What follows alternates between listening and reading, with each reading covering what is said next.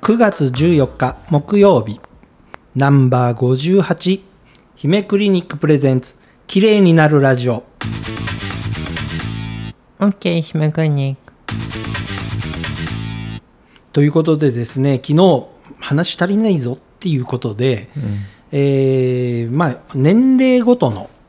まああのターンオーバーからスタートしたんですけども肌ってどういう状態なんだっていうねその、うんそれに対してどういう治療をするのが一番いいのかっていうお話を、えー昨日はあの一番のボリュームターゲット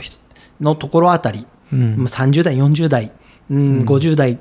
もうとにかく一回やりなさいっていうお話だったんですが、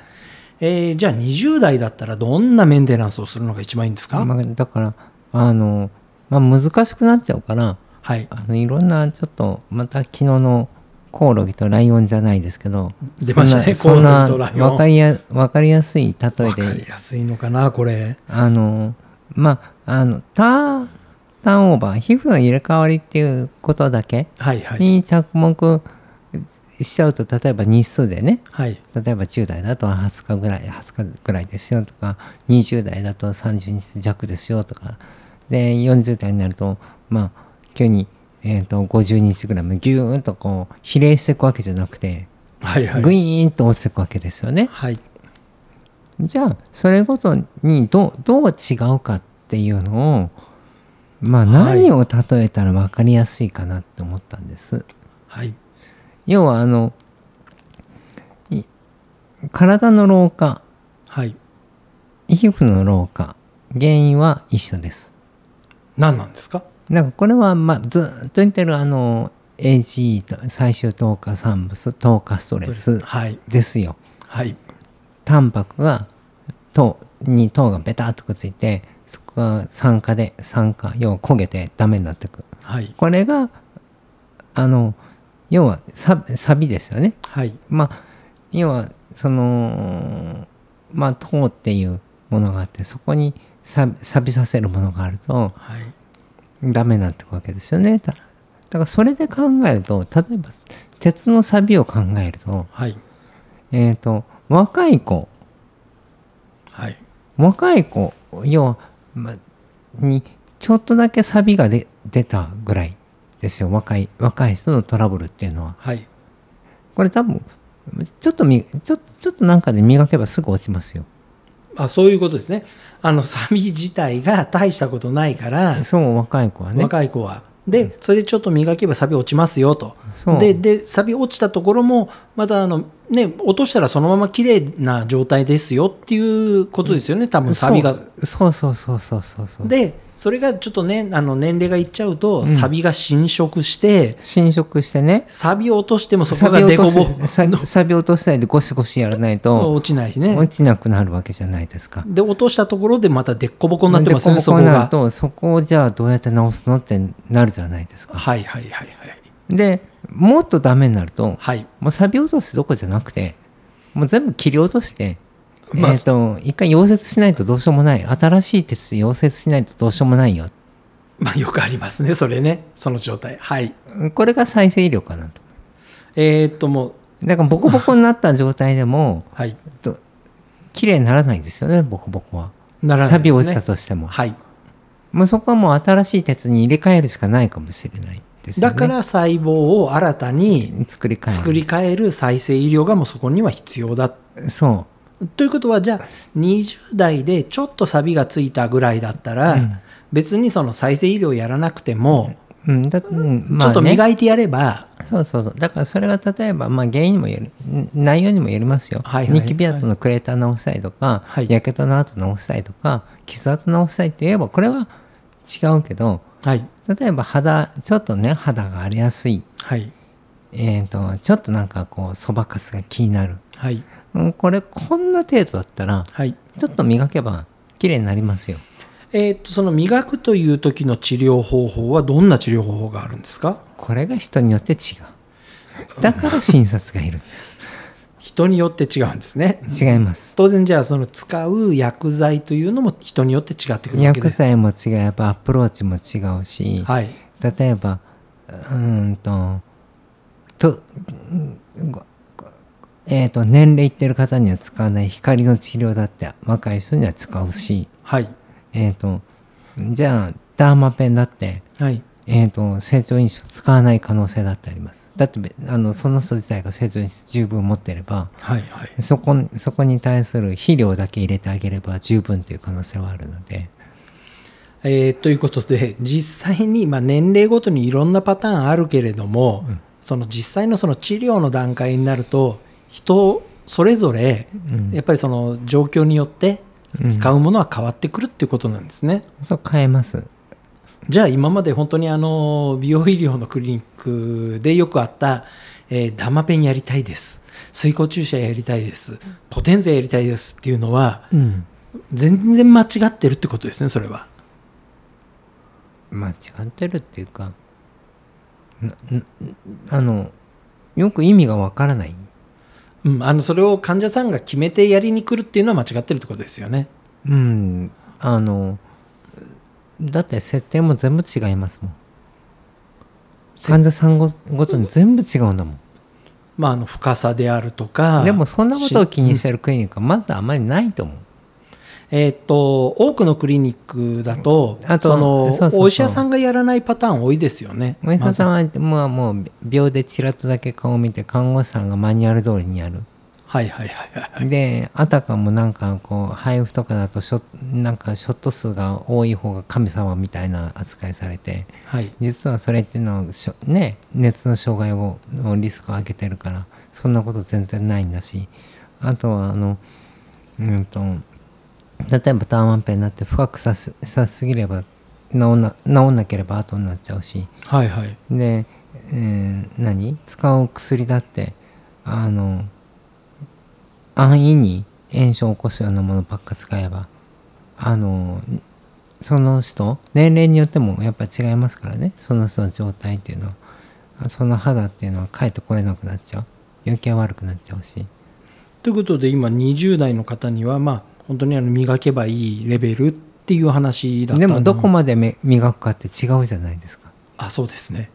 どこまで磨くかは大きく違いますそれは。で磨き方も違うじゃないですか、はいはいこれがだから要は診断と治療ですよえーほそうですねサビをギリギリ落とすまででいいのか、うん本当に金属の地肌がツルツルになるところまで磨くのか磨いていってその後もう一回こうそれを研磨してきれいにしていくわけじゃなはいいですか、はいはい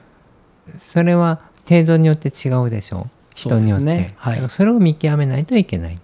もちろんあれですよね20代の方だと言っても本当にあの、もうなんねあの10代の時からずっと、うんなんかそのぼ日向であのね日差しにを浴びて、えそうなんかーぼこ運動してましたっていう人はさサビとは別にもうそこがボコボコになってるかもしれないわけですよね,、はいはいはいはいね傷を受けてね、はいへこんでねはいそうしたらそれ交換するしかないわけですよねえーまあ、だから20代の方でも あの PRP を使った再生医療の方が向いてるっていう方もそれ中はにだからそれが傷跡とかはいはいやはいけどの跡とか、はいニキビのクレーターとか、はいそういうことですよ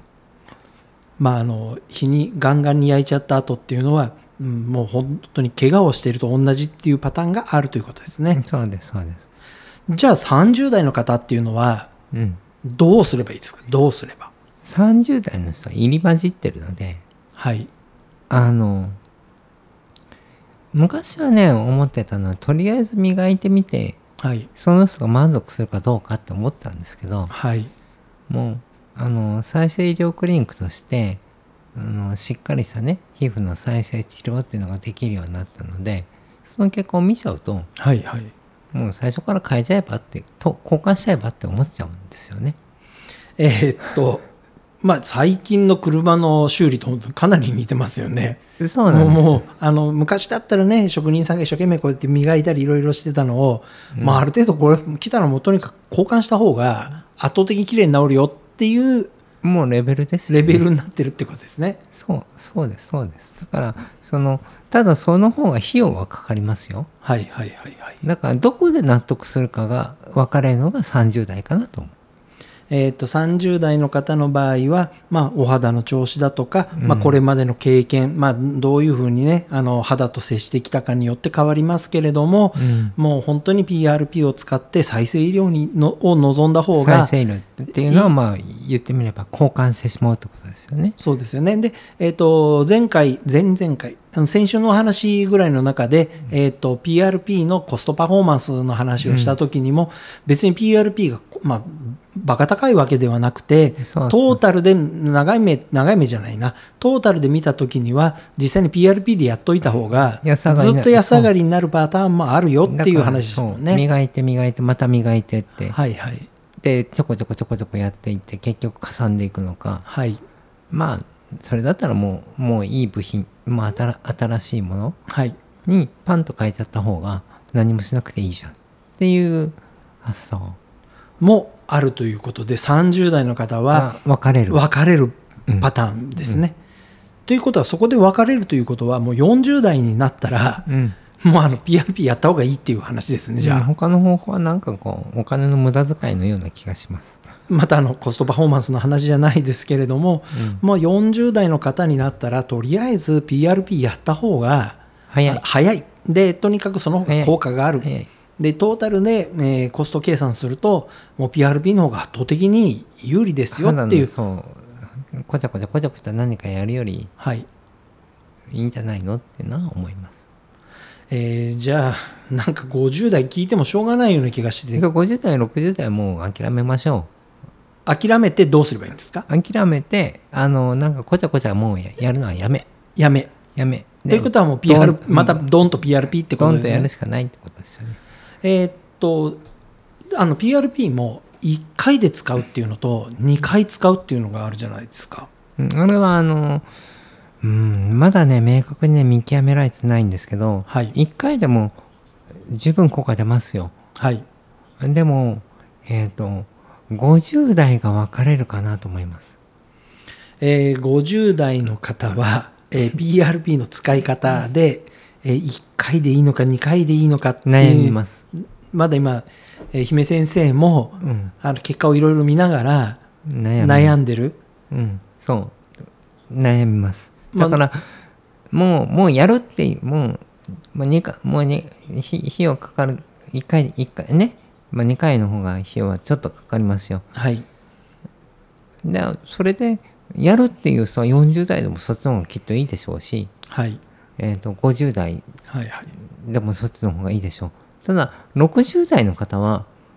あの過去に例えばもうすでに PRP とかねはいあのーなんか他の再生医療を受けてて、はいその継続もうちょっと維持したいっていう方は1回でいいかもしれないですけど何もやったことがなくてっていう方はいとあとはその治療経過みたいなこれはまあまあ肌をダメにする治療っていうのもたくさんありますから、それ怖いですね肌をダメにする治療ダメにする美美容医う療んうんだからそういうのをやってきちゃったなって思う方はあのー申し訳ないですけど1回ではなんかこう自信がないですっていうのは言います。えーそれはその肌の状態を見てうん肌の状態では、まあ、年年齢ですよあ年齢ですね年齢と経過はいはい、を聞いて、年齢と経過を聞いてあのまあうんごめんなさいちょっとできればもうにねお金はかかりますが2回2回2回やらせてくださいっていうふうにお願いすることが多いです。はいはいということで、えーまあどうにもこうにも肌っていうのをきちっと治そうと思うとそれなりに、まあ、手順もかかるしで、えーこの施術方法を選ばないとやっぱり効果上がりにくいよっていうのがだんだんだんだんこうやっていくうちに見えてきて、んである面集約されてきたんで、あの逆に言うと、えー効果自体はもう来ていただければ必ず出すというつもりで今やってるっていうところを、まあ、しっかりお伝えしておきたいですよね。そうですねはい